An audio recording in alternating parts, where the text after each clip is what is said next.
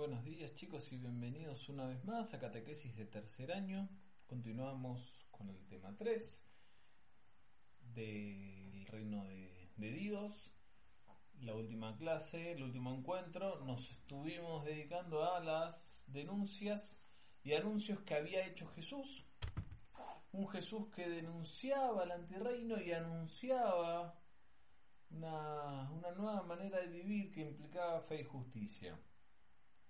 Un Jesús que denunciaba la mesa rectangular y anunciaba una mesa redonda donde nadie quedaba fuera, donde todos tenían y compartían y donde no había cabecera. Y es más, en esa mesa redonda, Dios, según lo que nos contaba Jesús, se sentaba como uno más.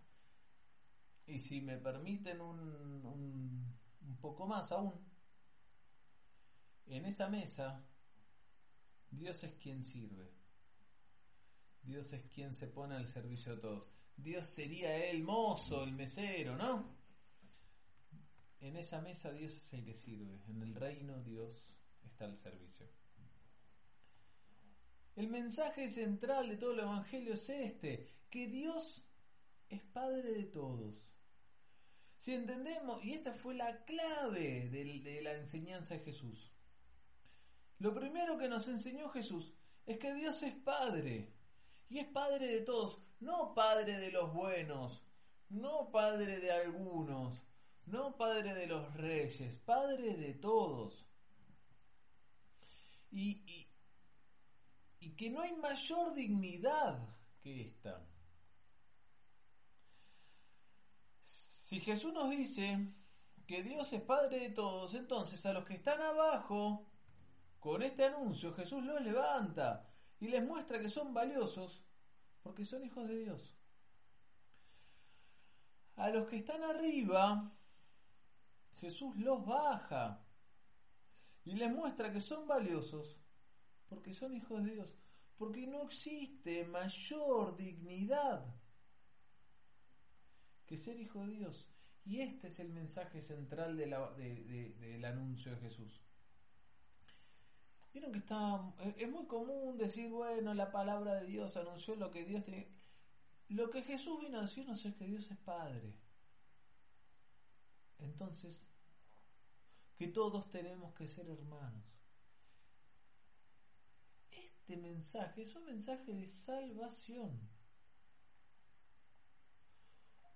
Por esto que decimos que Jesús nos salvó, que Jesús es el Salvador. Porque este mensaje nos salva. Porque para ser felices de verdad no, no tenemos que engañarnos, no somos cosas ni somos dioses.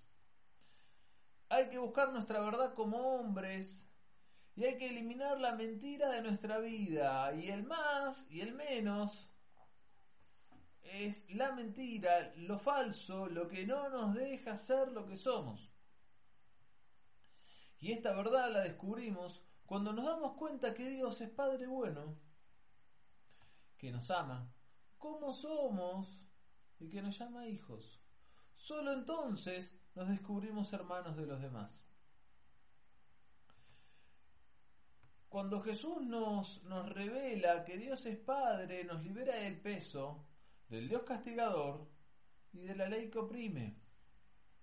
Temas que vimos en la unidad anterior. Y al decirnos que somos hermanos, nos libera del peso, por esto es Salvador, de las tres P, o sea, el poder, el prestigio, el poseer, y de la justicia y la división, que tantos dolores de cabeza siguen trayendo hoy. Jesús cambia el viejo triángulo del pecado, triángulo de las tres P, que tanto daño hace, por el nuevo triángulo de la salvación, o triángulo de las tres S. En vez de poder, servicio. En vez de prestigio, sencillez. Y en vez de poseer, solidaridad. Crean en la buena noticia. Esta novedad es novedad porque fue nuevo. Y esto que enseñó Jesús no lo enseñó nadie más. Jesús la llama buena noticia, buena nueva del reino. Es el significado de la palabra evangelio. palabra evangelio significa buena noticia. Ev, eh, como prefijo, significa bueno, por eso evolución es un cambio hacia el bien, evaluación es una instancia donde vemos el buen progreso, y angelio viene de mensaje, de noticia. Ángel, los ángeles son mensajeros. La noticia, si bien la buena noticia es para todos, porque todos estaban invitados al reino y nadie se queda fuera de este, de este anuncio, la, la, noticia no era tan buena para los puros o para los, los top, como eran los escribas, los fariseos y los saduceos, porque si seguían a Jesús, si seguían a Jesús, debían abandonar la mesa rectangular y la seguridad que les daba el poseer el prestigio y el poder. Pero esta noticia era verdaderamente buena para los impuros y para los pobres, porque a través de la vida y enseñanza de Jesús, ellos comenzaron a sentirse seres humanos, personas, a sentirse cerca de Dios y amados por Él y no rechazados. Insisto en algo que hablamos en la unidad anterior. Era una enorme mayoría de gente la que en aquella época se sentía rechazada por Dios. Sin embargo, es importante aclarar que la buena noticia es para todos. Para los puros también es buena, ya que los ayuda a salir del engaño de las tarimas, pero a ellos les costaba un poquito más comprender esto, porque pensaban que lo tenían todo y que no necesitaban nada. El reino llegó, entonces, ¿qué tienen que hacer? Jesús dice, conviértanse, cambien. ¿Qué nos quiere decir Jesús con esto? Convertirse es cambiar el modo de pensar y de actuar según el nuevo orden del reino de Dios. No es posible seguir a Jesús. No es posible ser cristiano. A ver, en términos sacramentales que para ustedes son un poco más cercanos. No es posible estar confirmado, haber confirmado tu fe. Y estar de acuerdo con el desorden del antirreino. Por eso, a quien quiere seguir a Jesús, Jesús le pide que renuncie y elija ordenar su corazón según el nuevo orden. De lo contrario, no vas a poder entender este mensaje. El mensaje cristiano, chicos, no va a llegar para aquellas personas que siguen pensando con la mentalidad del antirreino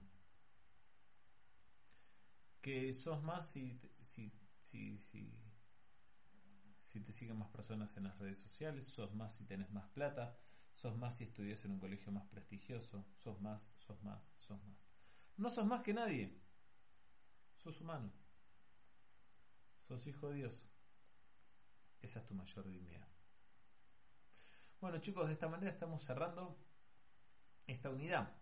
Les voy a dejar unas unas consignas para un segundo trabajo integrador que lo van a entregar eh, en una semana. Les deseo un muy buen un muy buen trabajo que seguramente van a hacer. Ánimo.